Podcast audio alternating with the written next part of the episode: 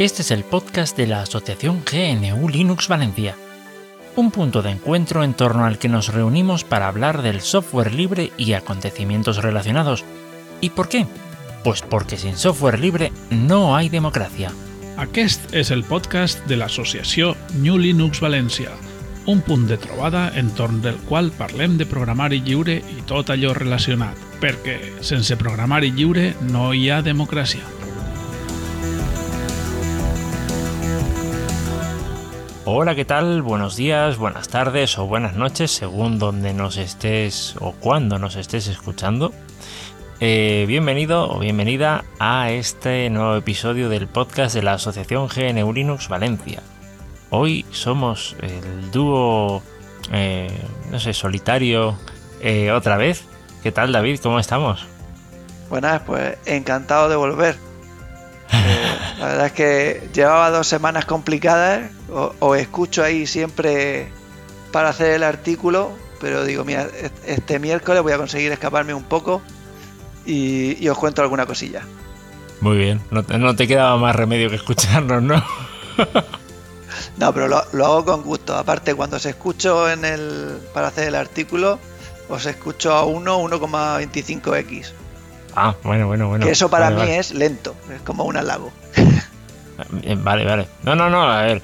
eh, a mí, a mí no, no, me, no me escandaliza. Yo sé que hay gente que a lo mejor le puede sentar como un tiro, ¿eh? Alguna vez he dicho, oye, yo es que el podcast este está muy largo, lo escucho a tal. ¡Ah!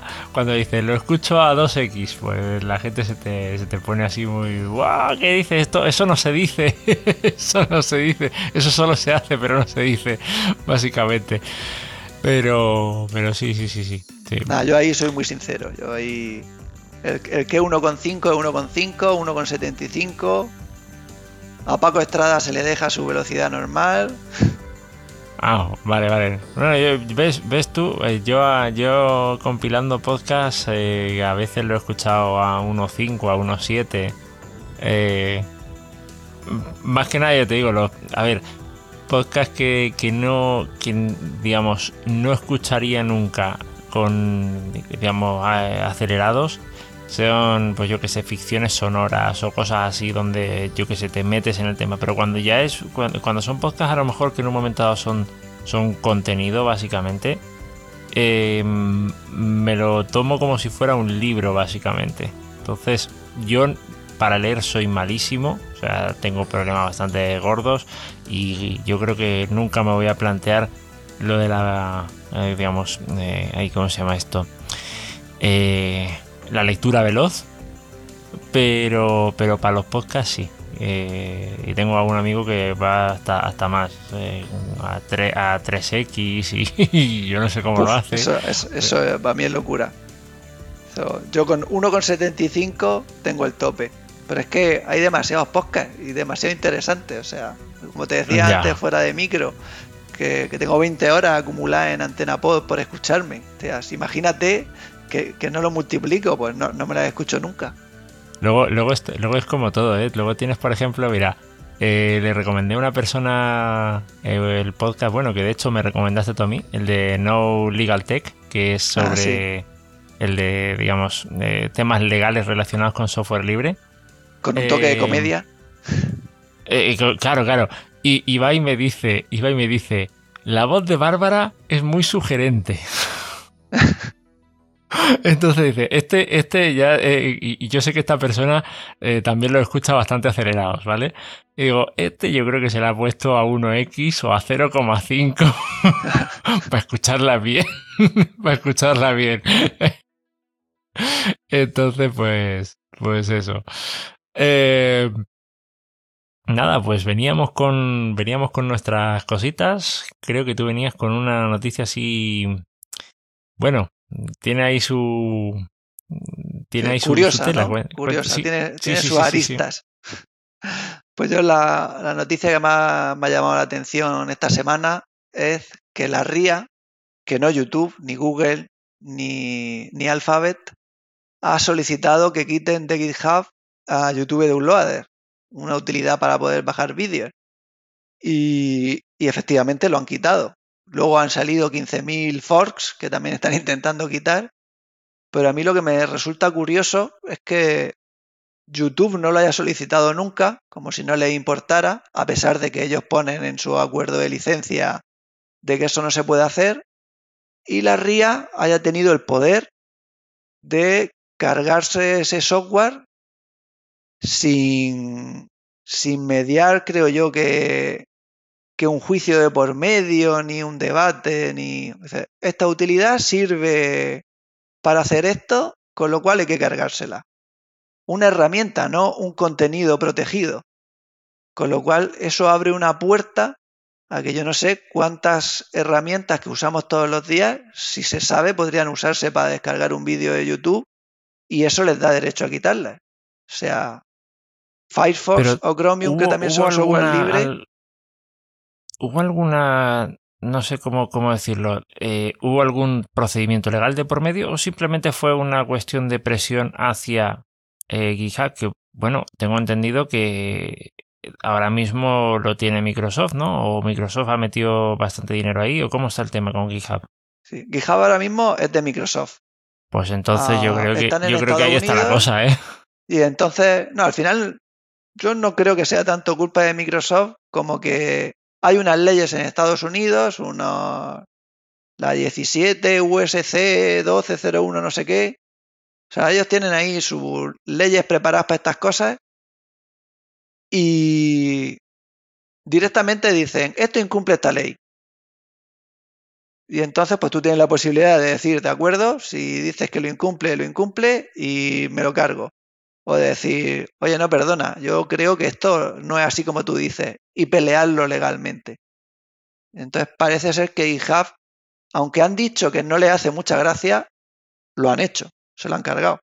yo hubiera preferido como mínimo un juicio de por medio, que alguien dijera si ahora cualquier herramienta que pueda ser usada para se puede quitar o no. Es que también, eh, si te lo pones a pensar, si realmente es una, una herramienta dedicada, entre comillas, y estoy tirando piedras sobre, sobre mi tejado, ¿eh? pero eh, entre comillas llevas las de perder. No sé si me entiendes. Te vas a un juicio y, y, realmente, quiero decirte, si la, si la utilidad, yo qué sé, descargara más cosas, hiciera más cosas y entre ellas estuviera lo de YouTube, pues bueno, todavía en un momento dado, pues eh, puedes llegar a tal. Eh, y evidentemente YouTube no, no, no, se mete ahí, no sé, yo quiero pensar que es porque realmente a YouTube mm, como tal, eh, que eh, el, cuanto menos descarga, bueno, no, no, no sé, no sé qué pensar, porque también estos, ellos también viven, viven de eso. Ahora, mm, un anuncio, por ejemplo, los anuncios insertados, creo que cuando te descargas un vídeo con YouTube Downloader, no, no, no puedes, ¿vale? Lo que sí he visto es que, claro, eh, el proyecto me da la sensación de que se actualiza bastante, precisamente porque YouTube no, no es que, no es que digamos, em, vaya y te tumbe la página o vaya y te tumbe el repositorio de GitHub, sino que lo que hace es, pues, eh, dejarte inservible lo que tú ya tienes montado. Quiero decir, te, te renueva, no sé, algún tipo de protocolo, algún tipo de historia, y te deja inservible el anterior. O sea, yo de hecho em, intenté, por ejemplo, instalarme el YouTube Downloader. Eh, yo utilizo Linux Mint 20. Lo cogí directamente de los repositorios y no me funcionaba. Y tuve que irme a la página, descargarme la última versión y entonces sí. Sí, eso yo creo que, que es que YouTube te suele modificar alguna cosita para que no vaya yendo y tengas que estar como el ratón y el gato ahí actualizando. Sí, yo creo que esa es más o menos la estrategia que, sigue YouTube. Pero eh, YouTube, eh, digamos, quedarse quieto tampoco es que se quede quieto. Hombre, yo veo mal que tú. O sea, yo soy muy defensor del software libre en general y la cultura libre, pero también estoy a favor de la libertad. Si alguien libremente publica algo con unos derechos, eso yo creo que hay que respetarlo. Ahora, mm, tampoco te puedes volver loco y ponerle puertas al campo. Vamos a ver, esto que han hecho nadie va a poder evitar nunca que tú con un móvil grabes tu pantalla. O que con una aplicación como OBS grabes tu pantalla. O sea que si tú quieres un vídeo de YouTube, te lo vas a descargar. O sea, eh, eso no, no hay ría y, y, además, si tú coges el, el OBS y te lo y te descargas, eh, o sea, y te, y te grabas la captura de pantalla y tal, mm, técnicamente podría considerarse hasta legal. Porque tú, por ejemplo, puedes grabar un programa de televisión con un grabador de vídeo, porque ya no, no, usamos el VHS, pero hay, hay, aparatitos que te permiten, yo, yo, yo tengo en casa, tú grabas eso y mientras no lo distribuyas, mientras sea para tu uso personal, no estás incumpliendo ninguna ley. De paso, tengo entendido que el hecho de que, ese, de que eso sea legal se debe precisamente a la, a la presión de la industria eh, que tenía que ver con equipos de grabación de, para uso doméstico, ¿vale? eh, y luego ya, hasta donde tengo entendido también, el, el eh, estoy a irse por las ramas, ¿no? El, lo de Hollywood, el, el establecimiento de, de, de, de, por qué fue Hollywood y no otro sitio en donde, comillas, floreció la industria cinematográfica, eh, por qué fue ahí no en otro sitio, también tiene que ver con incumplimientos de, de legislación, hasta donde tengo entendido.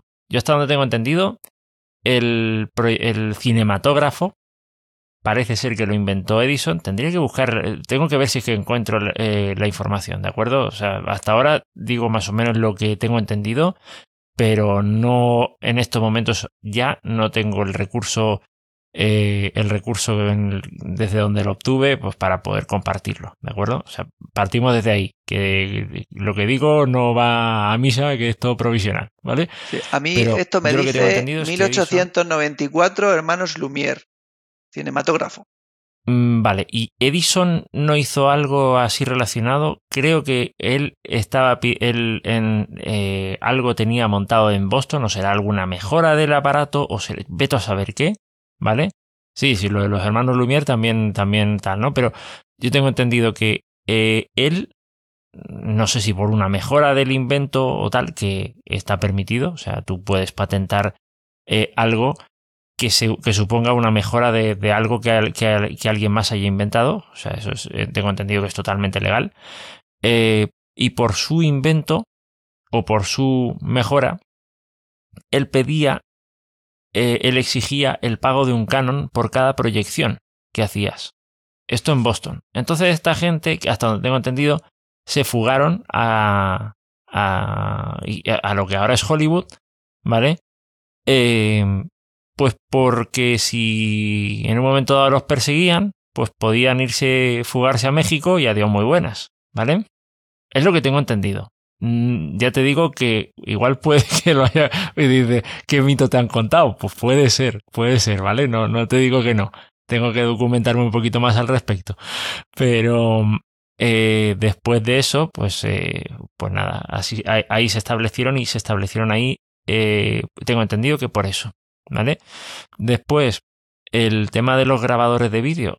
No sé exactamente cómo es que llegaron a, a querer implantarlos tan masivamente, pero eh, sí que hubo un, parece ser en su momento, hubo una, un, una disputa, porque claro, el que tú tuvieras un grabador de, de vídeo en tu casa suponía eh, que podías saltarte la ley de propiedad intelectual todo lo que te diera la gana y más.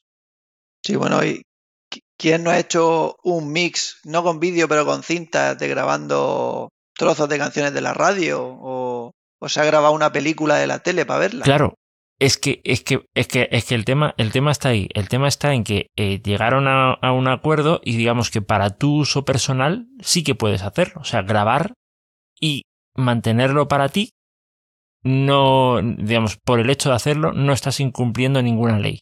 Ahora, no, de hecho, si se lo en España amigos, se sí. hizo tan popular que cuando se grababan CDs, o sea, cuando se, tú compras un CD o un disco duro, un tanto por ciento de, esa venta iba a la industria discográfica porque se presuponía que media España o toda España estaba grabando sus contenidos, así que se les daba un tanto por ciento para compensarle.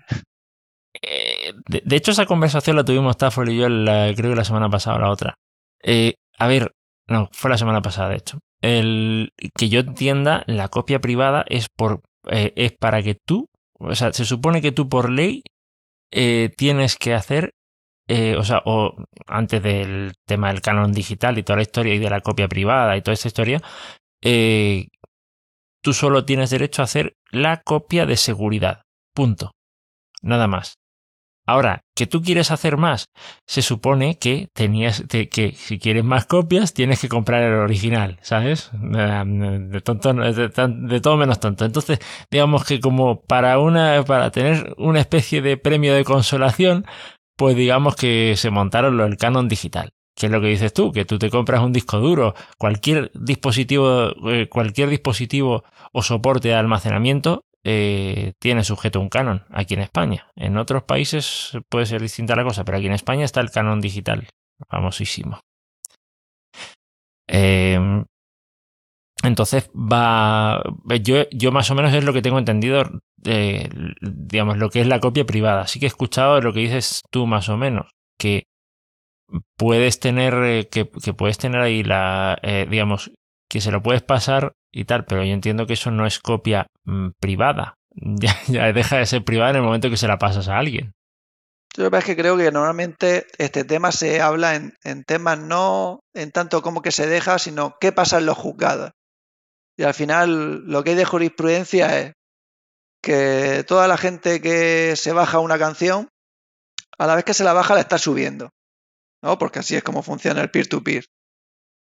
Pero mientras que no hay ánimo de lucro, hay alguien que la sube, no, están multando a la gente masivamente por hacer eso. Se entiende que no hay ánimo de lucro y se permite.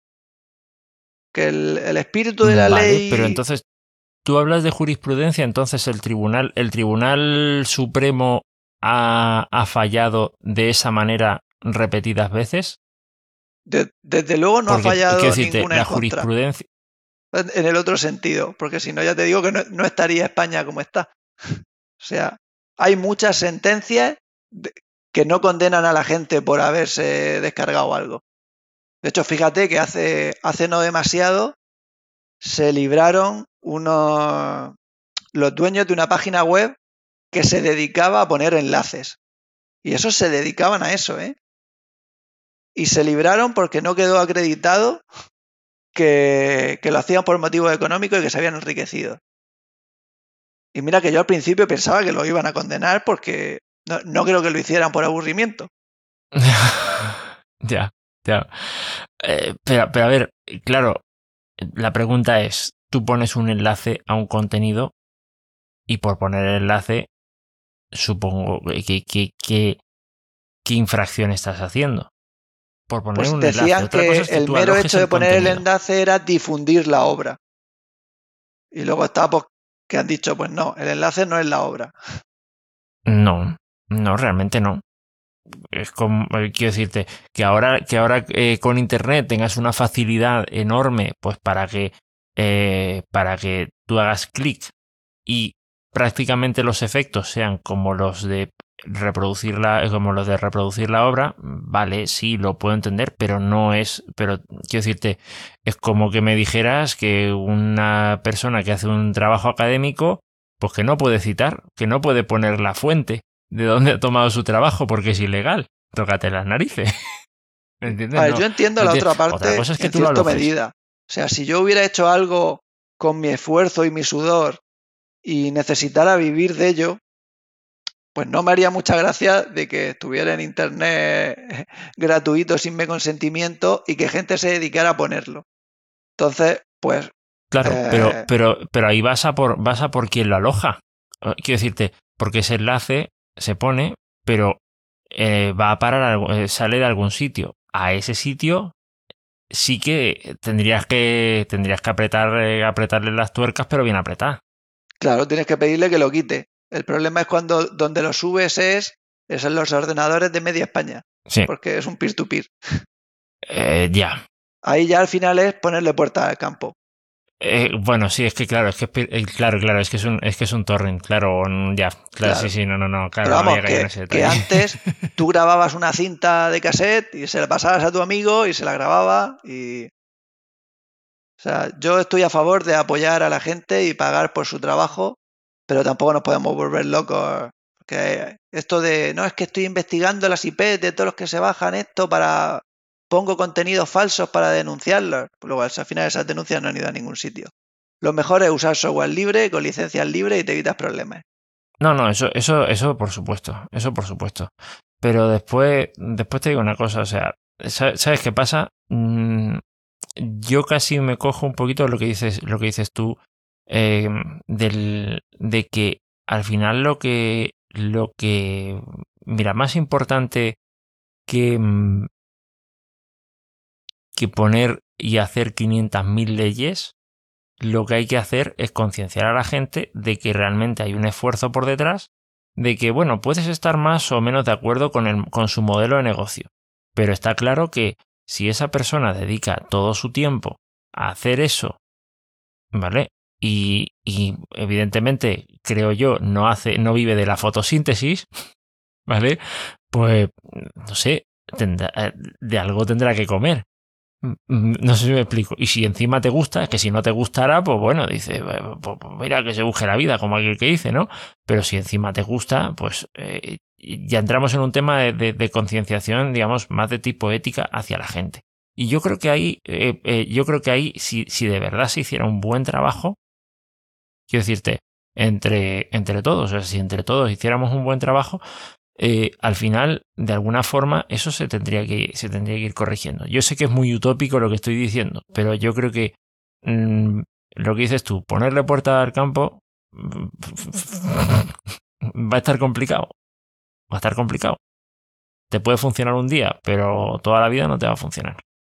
Y yo creo que tú tenías también algo que, que contarnos, ¿no? ¿Alguna experiencia? Sí, bueno, y hablando de, grabaciones y toda la historia, yo ahora estoy utilizando FFmpeg para grabar. Eh, bueno, creo que a nadie le, a esta altura del partido le, pasa desapercibida mi afición por Corea del Norte. Eh, mi gana de, de, de, fijonear todo lo que hay por ahí. Y entonces, pues nada, eh, pues eh, hay un hay una un medio dedicado que te ofrece su señal de streaming. a ver, ellos cogen la señal por satélite de, de, la televisión estatal de Corea del Norte, ¿vale? Esta que se suele ver pues cuando te ponen que si el desfile de militar de no sé qué y no sé cuánto y todo esto, normalmente todos los medios lo cogen de ahí, ¿vale? Eh, ellos tienen emisión, digamos, por vía satélite. Eh, quiero decir, el gobierno de Corea, de Corea Norte emite esto de forma, digamos, vía satélite. Pero claro, mm, son. Digamos, aquí en España por lo menos eh, necesitarías una antena de 3 metros de diámetro para poder funcionar. Con un, digamos, el LNB, el cacharrito ese que le pones al final de la antena, que es el que te recibe la señal para hacer el cuento corto, eh, tiene, no es el convencional, sino que es de, la, de una banda específica que creo que ya está como pasada de que, ya no se utiliza, vamos, por lo menos de forma habitual. Y entonces, pues, em, pues nada, que, que, solo en esas condiciones podrías ver, eh, ver la televisión. Eh, este medio dedicado, pues te ofrece su señal de streaming.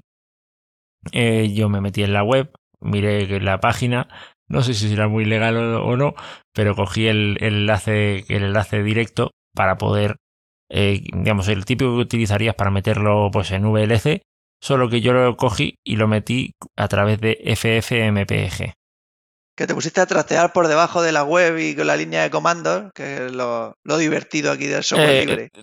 Eh, bueno, pues con línea de comandos no, te, metes al navegador y pone, eh, tampoco es que lo pusiera especialmente difícil, te metes a ver código, ver código fuente y ya está, si es que, es que está ahí. Bueno, pero luego todo el mundo no se mete con FFmpeg, te digo yo que es súper potente, una navaja suiza, pero hay mucha gente le echa, le echa para atrás de todo lo potente que es. A ver, a mí también me echan para atrás. Yo es que sabes qué pasa. Eh, entre que vas cogiendo, entre que vas cogiendo, mm, yo qué sé, yo soy de los que cuando, cuando una cosa de estas me echa para atrás, me meto y pongo en el buscador. Eh, ¿Cómo hacer tal cosa con FFmpeg? Empiezo a mirar, empiezo a mirar los, eh, yo qué sé, todos los parámetros que pone. Eh, me meto al manual, empiezo a ver a qué corresponde cada uno de esos, cada uno de esos parámetros y, y entonces, pues, eh, a partir de ahí, yo digo, ah, vale, esto funciona así. en estas últimas semanas, precisamente, pues ya le he ido descubriendo cierta, digamos, la lógica al FFmpeg. ¿Vale? Y entonces digo, ah, voy a aprovechar y hago esto. Yo no me conozco el FFmpeg al derecho y al revés, ya quisiera, vamos, eso es, eso es, es un TFG, por lo menos. es, que eso tienes que hacerte un trabajo fin de grado, al menos, para conocerte todo lo que hace ese programa. Ah, ah, ah, sí, sí, sí, sí, sí, un TFG, claro, claro, no, sí, te tienes que hacer un TFG, un TFG en FFmpeg, o sea, no, no, no, eh, o sea, no, no es, no es tal, pero vamos, lo que yo, para lo que yo lo estoy utilizando, o en la situación en la que yo lo estoy utilizando, eh, vamos, que, que, ya te digo, no es, no es muy, no es muy complicado, tú le pones simplemente eh, la fuente desde donde lo sacas, directamente la URL está, y, y, después le pones el archivo de salida prácticamente. O sea, no, no, tiene, no tiene más misterio. No, no es, eh, mira que hay algunas cosas que son un poquito más complicadas, pero en este sentido tal. Lo que sí a lo mejor eh, mm, lo, lo, he hecho un poquito más complicado es el tema del script que le he hecho para que esté permanentemente grabando. Porque claro, este medio que te digo, pues eh, a una determinada hora, yo pensaba que, me, que era que me estaban tirando del sistema, pero no, a una determinada hora hacen como una especie de corte de la señal y reanudan la señal. Y siempre es a la misma hora, entonces digo, no, no, no, no lo están haciendo conmigo, es, una, es un tema automático que tienen ellos y ya está, ¿vale? Em, entonces, pues cogen, eh, cortan ahí el asunto, entonces, claro, si te cortan el, el grifo, si te cortan el streaming, eh, ¿tú qué haces? Pues yo en, el, script lo que hice fue poner que eh, cuando el archivo no cambiaba de tamaño, revisa cada 15 o 20 segundos. Si el archivo cambia de tamaño, no pasa nada. Pero si el archivo no cambia de tamaño, entonces el streaming no, no está llegando, se carga el, el F, eh, digamos, el, bueno, sí, se diría instancia del FFmpeg que, que está ahí el proceso. corriendo y, y el, pues, es, sí, ahí está, proceso. Qué fuerte. Se carga el proceso y, y, e inicia uno nuevo con los mismos parámetros. Y así Oye, más o menos. Así pues, tienen los ficheros eh, pues, casi sí. diario. ¿eh? Eh, no, no, sí, sí, vamos. Lo que pasa es que de ahí, ahí lo que pasa es que la, eh, la televisión de Corea del Norte, en, en, términos generales, transmite solo 8 horas al día. El resto del tiempo es una carta de ajuste. ¿Vale? Entonces, claro, eh, tú tienes que entrar, revisas, revisas los vídeos, te coge la parte, o sea, la carta de ajuste no la quiero para nada, evidentemente. Como mucho me quedo con la carta. A ver, tú tienes la carta de ajuste esta de, de, de barras verticales, que seguramente te acordarás mucho, y después tienes Sí, otra verdad, sí. que seguramente el- ese tipo de carta, eh, que es un circulito eh, con, con, eh, con una, como con un área que está sobre un área cuadriculada, ¿vale? Eh, no sé cómo explicarlo.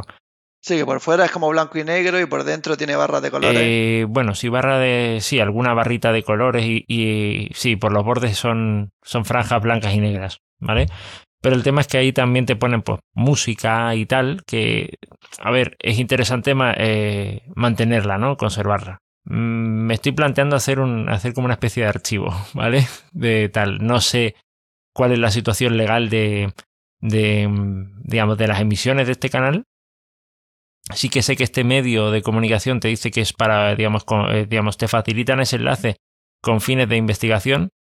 eh, y yo evidentemente lo estoy, lo, lo- estoy haciendo de esa manera y con fines didácticos también porque mm, tiene, tiene así una cosa así bastante interesante. Te hace, es, eh, hay mucha música de estas que, que, digamos, evidentemente con carga, con bastante carga política, eh, pero que, te, que funciona como con una especie de formato de como canta con nosotros de Disney, ¿sabes a lo que me refiero?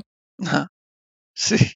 Esto de que te, que te cantaban la canción y te ponían las letras por debajo, pues eh, esto te, te, hay muchos que van así, ¿vale? Y eso pues te ayuda porque a, mí me a mí me digamos me ayuda en el proceso de, aprendizaje de, del alfabeto familiarizarme eh, hay ciertos caracteres y ciertas cosas que ya reconoces precisamente porque estás oyéndolo y dices este corresponde a este eh, eh, ya digo no quiero rayar mucho no quiero liar, liar mucho a la, a, la, audiencia pero el alfabeto coreano es más fácil, es más fácil de lo que yo pensaba que iba a ser.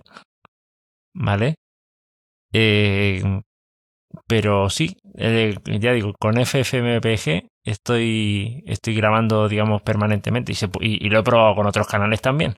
Vamos, cualquier cosa que tengas en un streaming que lo puedas poner, por ejemplo, en, en el VLC, eh, lo puedes poner, lo puedes pasar por FFmpeg y, y ya nos, y, ya grabas directamente. Es un ejemplo de las opciones que te da el software libre. Tú tienes una afición, sea cual sea, y mayoritariamente tienes una herramienta en software libre que te, que te da un mundo de posibilidades para explotarla. Sí, sí, sí, sí, sí. sí. Yo, ya te digo.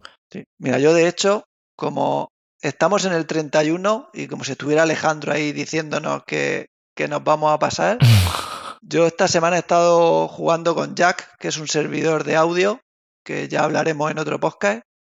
Pero antes de acabar quería aprovechar y darle las gracias públicamente a Yoyo Fernández de Salmorejo Geek y a José GDF por los tutoriales que han hecho en internet que me lo han puesto muy fácil el poder ir juntando las piezas para montar el servidor de audio y los programas para manejarlos, que al final ha sido un hobby, pero que con software libre, pieza de aquí, pieza de allá, un par de tutoriales y me he tirado dos semanas entretenido ahí jugando encantado. Suele pasar, ¿eh? Suele pasar. Y yo, y, yo que pensaba que era el único. Sí, no, la verdad es que hacen un trabajo, un trabajo buenísimo, ¿eh? eh la, verdad se ha dicho. Yo, ya te digo, yo, yo Fernández le, he visto poco, ¿vale? No voy a mentir, a José GDF sí que le he visto más. Y vamos, un trabajazo impresionante. El tío es, está hecho un máquina, ha hecho un máquina, la verdad. Eh, vamos, sin palabras, sin palabras. Sí, aparte es que yo soy mucho de leer artículos porque puedes buscarlo, puedes hacer un control F y buscar palabras. En un buscador es mucho más sencillo que te salgan. Pero luego, una vez que te has documentado un poco por escrito, hay algunas cosas que cuando te la explican en vídeo y lo ves y exactamente ves cómo queda en la pantalla, es que te hacen un mundo. Sí, y a mí la verdad es que yo me he ido copiando y eh, haciéndome mis notas para que no se me olvide pero cuando veía sus vídeos es que lo veía muchísimo más claro. Mm, sí, sí, no, la, verdad es que es eso. Eh, hay, hay, cosas, como dices tú, que solo te van a entrar por, por vídeo eh, y te entran, te entran muy fácil, ¿eh? O sea, em, yo realmente lo que he podido, lo poco lo mucho que he podido aprender en este año y pico que llevo utilizando software libre, em, si no fuera por vídeos, eh, la verdad es que no, no lo digieres igual, no, no entra igual. Y, y, en ese sentido, pues oye, labores como la de José GDF eh, son, son muy de agradecerse, son muy de agradecerse, la verdad. Bueno, pues oye, yo no sé si... Y ya con eso yo por mí... Sí, no... voy por finalizado. Yo creo que ya, eh, yo creo que ya lo dejamos, lo dejamos por aquí. Eh, y nada, eh, te agradecemos por haber estado escuchando hasta aquí. Eh, y bueno, básicamente yo creo que lo más importante es que em, es que estamos en este carro del software libre que, que em, de verdad nos digamos yo hablo, hablo por mí y no creo que, que deje mal representado al resto cuando digo que Mm, para mí el descubrir el software libre ha sido como, sobre todo, ya digo, sobre todo la línea de comandos. Eh, era una cosa que siempre me, había fascinado eh, con, con MS2, pero, pero que, claro, siempre te lo dejaban como que no, eso es obsoleto, eso es de, yo qué sé, de, ¿sabes? De los, de los primeros IBM así en plan tal, y dice, eh, digamos, yo he renacido, que, mi, mi, ansia de, mi ansia de comandos eh, renació gracias al, al, software libre. La verdad, estoy, vamos, eh, estoy muy contento y, y vamos, yo me imagino que aún me queda mucho trecho por ir aprendiendo. pues nada, lo dicho, lo dejamos por aquí. Muchas gracias por tu escucha y nos encontramos pronto. Hasta luego, David. Hasta luego, sed responsables. Muchas gracias por tu atenta escucha. Si quieres participar en la tertulia o hacernos llegar algún aporte, puedes ponerte en contacto con la asociación. En gnulinuxvalencia.org barra contactar tienes todas las formas de hacerlo. Te esperamos en el próximo episodio. Hasta entonces! Moltes gràcies per la teua escolta. Si vols participar, pots posar-te en contacte amb nosaltres en gnulinuxvalencia.org barra contactar. T'esperem en el pròxim episodi. Fins pronte!